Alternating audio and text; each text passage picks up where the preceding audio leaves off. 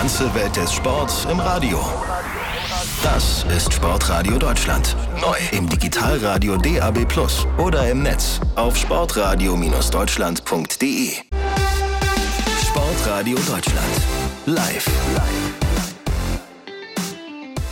Schönen guten Abend aus dem Studio von Sportradio Deutschland. Die Bundesliga ist vorbei. In der Serie A wird noch gespielt. Inter Mailand scheint das Spitzenspiel gegen Neapel zu gewinnen und den Neapolitanern damit die erste Saisonniederlage beizufügen. Noch haben wir 17 Minuten zu spielen und zum 30. Geburtstag vom Neapolitaner Diego Demme ist Neapel auf der Verliererstraße. Eine Punkteteilung gab es in der deutschen Fußball-Bundesliga, währenddessen Matthias Witte, mein Co-Moderator am heutigen Abend, versucht, seine Pizza einigermaßen unfallfrei zu verdauen. Er möchte nicht angesprochen werden, das ist überhaupt kein Problem. Das ist, denke ich, auch im Sinne unserer Hörerinnen und Hörer. Dann spreche ich eben vorerst alleine, Matthias, mit unserem nächsten Gesprächspartner. Und zwar ist das Dennis vom Köln-Podcast. Trotzdem hier. Er schreibt auch für fc.com. Schönen guten Abend, Dennis. Ja, moin, grüße euch. Hallo, moin, schön, dass moin. ich da sein darf. Hast du schon Abendbrot gegessen? Nee, das gibt's ja nach. Okay. Äh, Matthias hat sich mittlerweile beruhigt, genauso wie die Köln-Fans, die nach dem Spiel gar nicht mal so happy waren. Ich habe gerade auf Twitter gelesen, völlig verdient wären drei Punkte gewesen, schreibt hier der erste FC Köln-Fan Mike unter dem offiziellen Post oder den, dem offiziellen Tweet vom ersten FC Köln. Er schreibt weiter, verdient gewesen, wenn der FC in der ersten Halbzeit den Sack zugemacht hätte und nicht mit individuellen Fehlern das blöde Gegentor kassiert. Kann man das nach dem 1 zu 1 gegen Mainz so sagen? Naja, wenn man auf die nackten Zahlen guckt, muss man sagen, ne? mehr, also bessere Passquote, mehr Ballbesitz, eine bessere Zweikampfquote, mehr Schüsse aufs Tor. Ähm, insgesamt über 90 Minuten heraus gesehen die griffigere Mannschaft, die ein bisschen mehr für das Spiel getan hat, obwohl wir die Auswärtsmannschaft waren. Insofern glaube ich, kann ich da dem User durchaus zustimmen. Es wäre nicht unverdient gewesen, hätte der FC hier drei Punkte mitgenommen. Aber fairerweise muss man auch sagen, gegen Ende waren die Mainzer dann doch dem Dreier ein bisschen näher, denn die Schlussoffensive, die hatten die Hausherren. Die Verletzung von Anthony Modest hat uns hier im Studio stutzen lassen. Ich denke, bei dir sind die Emotionen noch ein bisschen weiter hochgekocht. Er greift sich da bei der Aktion an die Hüfte und wird dann humpelnd vom Platz begleitet. Hast du schon weitere Informationen, wie es eurem Topstürmer geht? Ja, die gute Nachricht ist, er hat das Spiel gegen Ende auf der Bank verfolgen können und war nicht im Krankenhaus oder im Krankenwagen oder sonst wo zur Behandlung. Das ist ja meistens schon mal ein gutes Zeichen. Ich habe so gerüchteweise gehört, es sei eine schwere Beckenprellung. Das ist immerhin besser, als wenn da irgendwas Strukturelles kaputt wäre. Aber es ist, glaube ich, noch zu früh. Nichts Genaues weiß man nicht. Dazu habe ich gleich eine Frage. Hallo, grüß dich. Ich hoffe, meine Stimme ist wieder einigermaßen hergestellt. Ich habe mich gerade tatsächlich wirklich verschluckt an einem Stück Pizza. Ich hoffe, man hört es nicht so sehr. Sage mal, war das eine rote Karte eigentlich?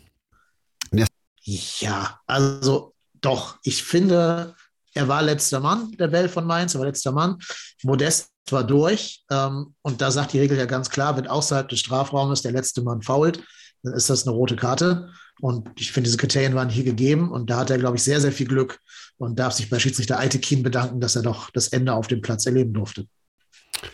Gut, und zweite Halbzeit, ja, wir haben es ja auch gesehen, das Spiel, das war erste Halbzeit sehr intensiv, wirklich auch gut anzuschauen. Also vor allem als neutraler Zuschauer. Und zweite Halbzeit war so ein bisschen der Wurm drin und irgendwie am Ende lief nicht mehr viel. Auf beiden Mannschaften, auf beiden Seiten nicht mehr so richtig. Ja, leider. Ne? Ist ein bisschen verflacht, das Spielniveau, finde ich auch. Ähm, ich glaube, dass der, der Mainzer Trainer Bo Svensson da sehr gut gewechselt hat, indem er sein Mittelfeld einmal komplett durchrotiert hat ähm, und zum Beispiel Kevin Stöger gebracht hat, der da nochmal viel für das Spiel nach vorne der Mainzer getan hat. Damit hat er das Spiel so ein bisschen beruhigt und ein bisschen mehr so in ruhigere Fahrgewässer bekommen, als das davor der Fall war. Trotz allem ähm, ist es bei uns in unserer Mannschaft auch so ein kleiner Trend, dass wir meistens sehr viel Feuer machen, wenn wir hinten liegen. Und dann, wenn es unentschieden steht und wir quasi jetzt noch auf den Drei-Punkte-Sieg gehen könnten, dass wir dann so ein bisschen dazu neigen, vielleicht auch ein bisschen Angst zu haben, dass noch was schief gehen könnte, dass die Mainz einen Fehler machen. Also das ist jetzt schon ein paar Mal so gewesen, dass wir so lange gut spielen, bis wir den Ausgleich erzielen. Der ist ja jetzt sehr früh gefallen in der zweiten Halbzeit durch Sally Oetschan und dann so ein bisschen ruhiger angehen lassen. Was, glaube ich, aber nicht im Sinne von Steffen Baumgart ist, der ja eigentlich immer volle Power will, der auch sehr offensiv gewechselt hat. Aber trotz allem auf dem Platz hat man nicht gesehen, dass wir jetzt so unbedingt den Dreier dann nach dem Ausgleich noch haben wollten. Die Trainer standen bei uns heute schon ein paar Mal im Fokus. Oliver Glasener als Trainer der Frankfurter, als eher ruhiger Vertreter seiner Zunft. Oder Christian Streich, sein heutiger Gegenüber beim 0 zu 2 aus Freiburger Sicht.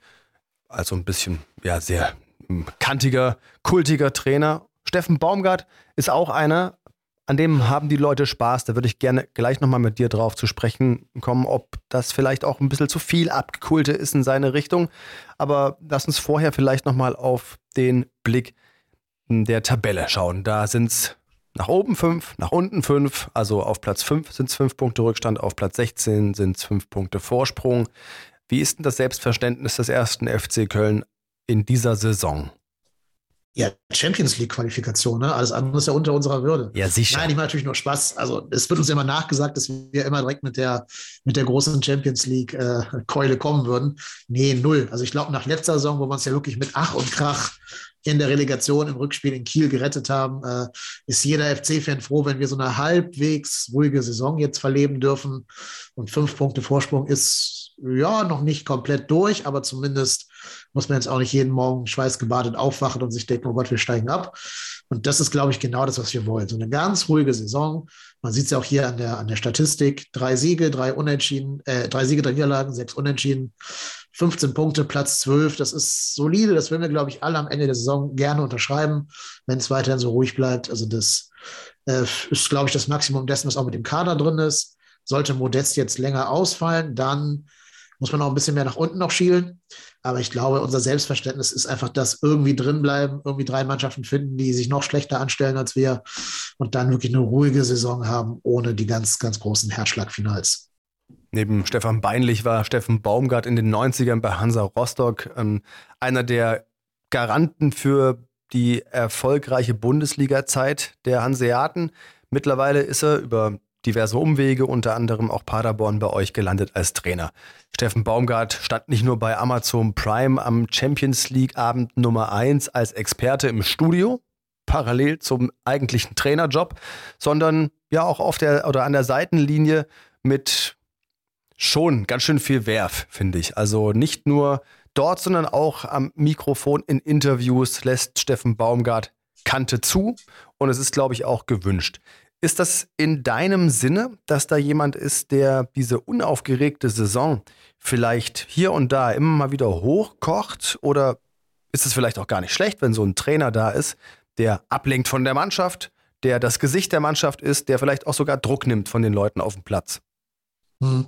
Also ich glaube, unsere Mannschaft ist sehr froh, dass mit Steffen Baumgart da so ein sehr extrovertierter Typ steht, der viel Aufmerksamkeit auf sich zieht. Ähm, Letztes Jahr war ja Markus Gistol an der Seitenlinie, der dann doch irgendwann zugelassen hat, dass die Mannschaft einschläft und sich einnullen lässt und dann in der gesamten Rückrunde nur noch, äh, ich glaube, zwei Punkte geholt hat oder sowas. Also sich halt sehr in diesen, diesen Lulli-Modus begeben hat. Das wird Steffen Baumgart niemals zulassen. Ne? Der ist ja, der Typ ist ja quasi das personifizierte Feuer. Der ist ein Vulkan aus Rostock, ähm, der an der Seite rumläuft wie so ein Rumpelstilzchen mit Schiebermütze. Aber ich glaube, das brauchen wir auch, weil wir in der Mannschaft nicht so diese Typen haben, die so ja, so emotional und so äh, extrovertiert sind, sondern unsere Führungsspieler sind mit Jonas Hector und mit Timo Horn. Raphael Chichos ja eher Spieler, die so ein bisschen den ruhigen, eine ruhige Kugel schieben und mehr zur Gemächlichkeit äh, mahnen als zum großen äh, Ausrasten irgendwie. Deswegen ist, ist Baumgart da, glaube ich, ein guter, guter Kontrapunkt gegen diese ruhige Mannschaft, der dann natürlich auch viel auf sich fokussiert. Hat ja mit Peter Stöger schon mal ähnlich gut funktioniert, dass ein Trainer sehr viel Medienaufmerksamkeit genießt und so ein bisschen everyone's Darling ist. Es, hat schon mal gut in seinem Windschatten dann funktioniert. Und ich glaube, dass wir da alle hoffen, dass es bei Baumgart ähnlich sein wird. Ich finde auch gut, dass er ähm, immer vorlebt, dass wir immer siegen wollen, egal gegen wen. Dass wir also selbst gegen Bayern, gegen Leipzig, gegen Dortmund so gespielt haben, dass es realistisch gewesen wäre, da teilweise zu gewinnen oder Punkte mitzunehmen, wie auch immer. Also, dass er da wirklich diesen Siegeswillen absolut von außen in die Mannschaft reinträgt weil das war auch nicht immer der Fall.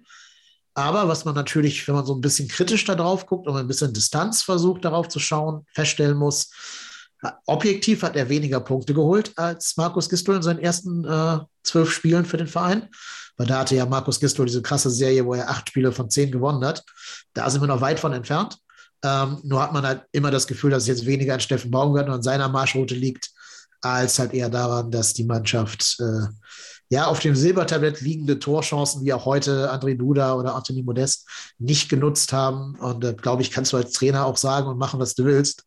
Wenn halt so ein Duda den Ball aus äh, fünf, fünf bis sieben Metern da leer ins Tor nicht unterbringt, dann hilft, glaube ich, da auch Pep Guardiola an der Seitenlinie nichts. Ich hole mal noch zum Abschied oder zum Abschluss des Gesprächs Ralf Bosse dazu, denn Ralf Bosse, bekennender Borussia Mönchengladbach-Fan, ähm, der nächste Gegner vom ersten FC Köln ist eben Borussia Mönchengladbach zum Derby. Äh, was, gibst du, was gibst du so standardmäßig einem Gladbach-Fan mit, Dennis? Ja, alles Gute, außer äh, 32, also von 32 Spielen dürfen sie von mir aus 32 gewinnen, das ist mir vollkommen egal. Die anderen beiden sind wichtig. Äh, Ralf, sind Spiele gegen den ersten FC Köln wichtiger als Spiele beispielsweise gegen Bayer Leverkusen? Also ich stutze gerade über den Begriff, der nächste Gegner. ähm, ja, es ist tatsächlich so. Das ist für die Fans das Spiel der Saison. Da müssen zwei Siege her. Das gilt den Kölnern genauso wie, wie unseren Jungs. Ganz klar, du darfst natürlich gerne Meister werden und in dieser Meistersaison zweimal gegen Köln verlieren. Das würde man verzeihen. Aber Köln, das ist schon ganz, ganz wichtig. Die Kölner sind halb froh, dass Peter Wünnhoff nicht mehr mitspielt, der ja nun regelmäßig getroffen hatte in den Kölner Spielen. Wird eine heiße Partie. So gesehen habe ich äh, wohlwollend zur Kenntnis genommen, dass Anthony Modest vielleicht fehlen könnte. Da wünsche ich ihm natürlich alles Gute, dass er vielleicht am Samstag so im Bereich 18 Uhr wieder fit ist. 15.30 Uhr geht's los. Zwischen Köln und Borussia Mönchengladbach dann am kommenden Samstag am 13. Spieltag der Bundesliga-Saison. Dennis, dann wünschen wir dir noch einen schönen Abend, danken dir für deine Zeit. Wir haben es 10 vor 8, gleich gibt's Abendbrot und für den ersten FC Köln in dieser Bundesliga-Saison noch alles Gute. Ja, vielen Dank. Und witzigerweise gibt es jetzt tatsächlich Pizza. Unabgesprochenerweise. Dann, dann möglichst dabei nicht lachen, nicht atmen. Genau, nicht atmen ist ganz wichtig. Ich habe, glaube ich, so ein ganz kleines Stück Rand hatte ich gerade hinten im Rachen hängen und äh, ja, das ist immer noch, glaube ich, irgendwie unterwegs. Aber es geht jetzt mittlerweile wieder. Ich werde es berücksichtigen. Sehr gut, alles klar. Dennis, bis dann. Ciao. Ja, Die ganze Welt des Sports im Radio. Das ist Sportradio Deutschland. Neu im Digitalradio DAB Plus oder im Netz auf sportradio-deutschland.de. Dankeschön. Tschüss. Ciao.